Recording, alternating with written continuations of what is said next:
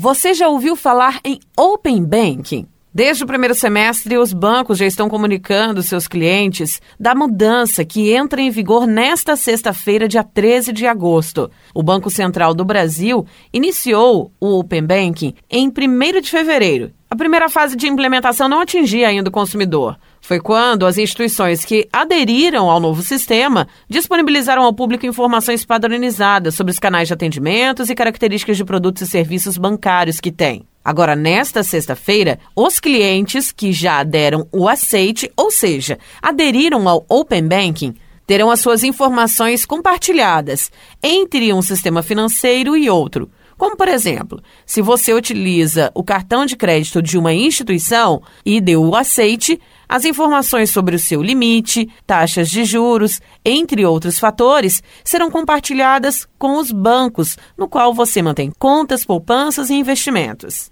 Segundo o Banco Central do Brasil, a medida vai oferecer mais competitividade, onde o cliente pode optar pelo que for melhor para ele. Se você ainda está com dúvidas sobre o novo sistema, o chefe do Departamento de Regulação do Sistema Financeiro do Banco Central, João André Pereira, explica mais sobre o Open Banking.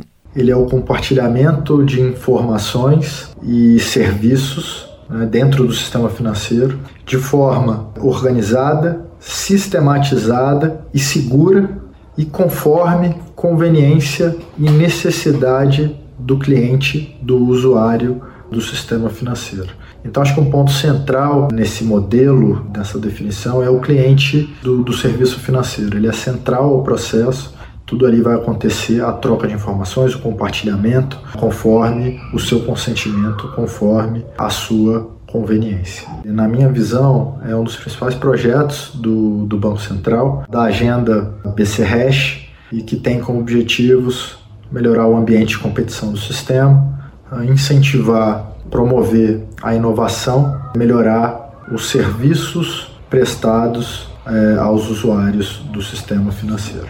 Segundo ele, o novo sistema permite uma customização, ou seja, personalização dos serviços e produtos ofertados pelas instituições financeiras para cada pessoa de acordo com as necessidades dela. Toda a parte do seu investimento numa corretora ou numa instituição B toda a parte de pagamentos, cartão de crédito, o que quer que seja, de uma instituição C, de uma instituição de pagamento ou um banco C, ou seja lá o que for, uma financeira, e trazer tudo isso aí para um ambiente compartilhado na distância de um clique. Tem muita coisa do Open Banking, que modelos de negócio que vão ser criados quando esse compartilhamento for permitido. Isso traz, primeiro, serviços mais customizados, serviços melhores para a pessoa, serviços que atendem melhor a necessidade das pessoas. Segundo, novos agentes, porque você cria incentivo de trazer agentes menores, mais especializados naquele pedaço específico ou naquele serviço específico, quando o sistema é preenchido com esses entrantes, você tem um ambiente de competição muito melhor, ao mesmo tempo que as instituições tradicionais melhoram seu serviço para competir melhor, você tem novos agentes oferecendo serviços bons também. Então tudo isso leva a serviços melhores e mais baratos. Entenda como tudo isso vai ficar na prática. Muitas pessoas elas estão vinculadas a um banco só e ali elas encontram seu serviço, ali tem sua conta corrente, ali tem seu crédito, ali tem toda a sua vida financeira. Que a gente está falando é um mundo mais aberto. A informação desse cliente, quando ele quiser fazer isso, ela flua dentro do sistema financeiro e uma vez que flua essa informação dele para o sistema financeiro, para onde ele quiser, ele vai ter mais acesso a outros tipos de serviço que não só aquele que está no seu banco, no banco que ele tem relacionamento.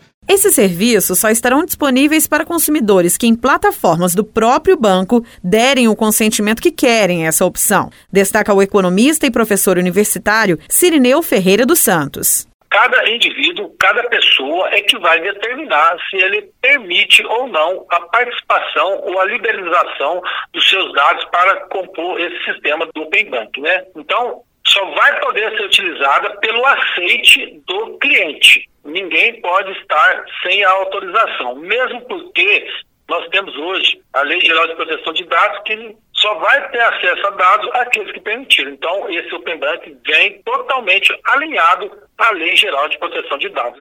Para o economista, o Open Bank pode viabilizar melhores opções de escolhas financeiras para a população e empresas, acompanhando a evolução tecnológica. Se você observar, o mundo tecnológico, o desenvolvimento tecnológico veio e veio para ficar. A internet das coisas veio para facilitar a vida de todo mundo. Então, jamais poderíamos ficar de fora desse momento tão importante que nós estamos vivendo, nesse crescimento tecnológico, porque todos serão beneficiados respeitando o direito de cada um de participar ou não. Isso é extremamente importante para a economia do país, uma vez que traz vários benefícios e agiliza o processo de negócio. Você vai ter vários benefícios, como novos modelos de negócio, né? O consumidor está sempre ali no centro das atenções, sendo utilizada. Muitos segmentos que não eram assistidos vão ter a oportunidade de serem assistidos. Você vai ter maior transparência de dados dos clientes, das empresas. Tudo isso vai poder beneficiar.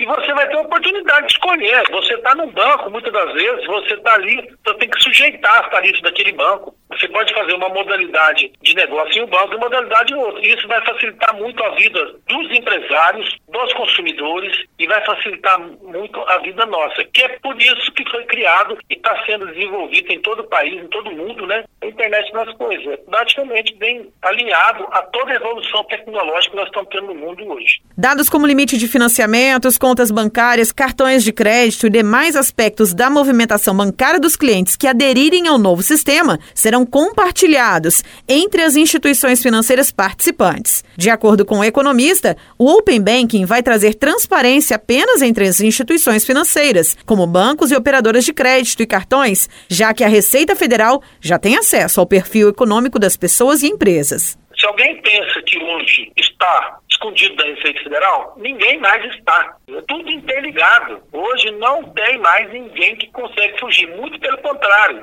Uma das premissas desse projeto, né, dessa implantação, é a transparência. Vai ter mais maior transparência de tudo que ocorre nesse país. Então, isso é muito importante. Na realidade, hoje, ninguém mais esconde Receita Federal. Mas se você fizer algo muito errado mesmo, hoje em dia não tem como mais fugir. E com certeza isso aqui vem trazer ainda mais transparência aos negócios de todas as pessoas eu acho que isso ajuda, fica melhor, ajuda a economia do país, traz mais transparência, traz, gera mais negócios e com certeza vai girar mais o dinheiro na economia, vai gerar mais emprego, com certeza vai melhorar ainda mais o nosso sistema econômico. Saiba como o economista avalia as vantagens e desvantagens do Open Banking, seja para quem está em dia com suas contas ou para os devedores. Depende da maneira como a gente olha, né? Você verificar, por exemplo, o empresário e sempre andou em dia. Quando ele precisa de um crédito, ele vai ao banco e não consegue, ou ele tem que provar tudo. Dá um trabalho tremendo para ele tentar provar que a sua empresa está bem, que ele anda em dia tudo, né?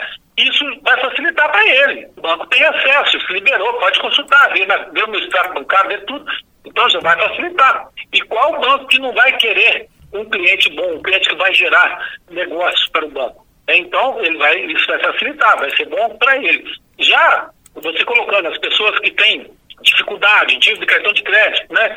A realidade é o seguinte, é, essas pessoas também que hoje estão tá nessa situação não estão mais escondidas, tá? A gente é fácil hoje de verificar qual pessoa que tem ou não restrição no nome. Hoje está muito tranquilo de a gente fazer isso. A realidade é que as coisas se tornam mais transparentes. Isso pode até facilitar, porque tem banco que pega. Eu já vi aqui, tem vários bancos que facilitam a negociação de dívidas Portanto, vai dar oportunidade para essas pessoas também poder fazer parte de uma negociação que talvez ela não esteja conseguindo fazer no banco dela. Ela vai ter oportunidade de fazer em outro. Ela vai ter várias oportunidades que está ali à disposição dela para ela poder negociar. Então, eu vejo que os dois lados serão beneficiados com esse novo sistema. Nayara Andere, da Rádio Difusora HD para a Rede Arquidiocesana de Rádio.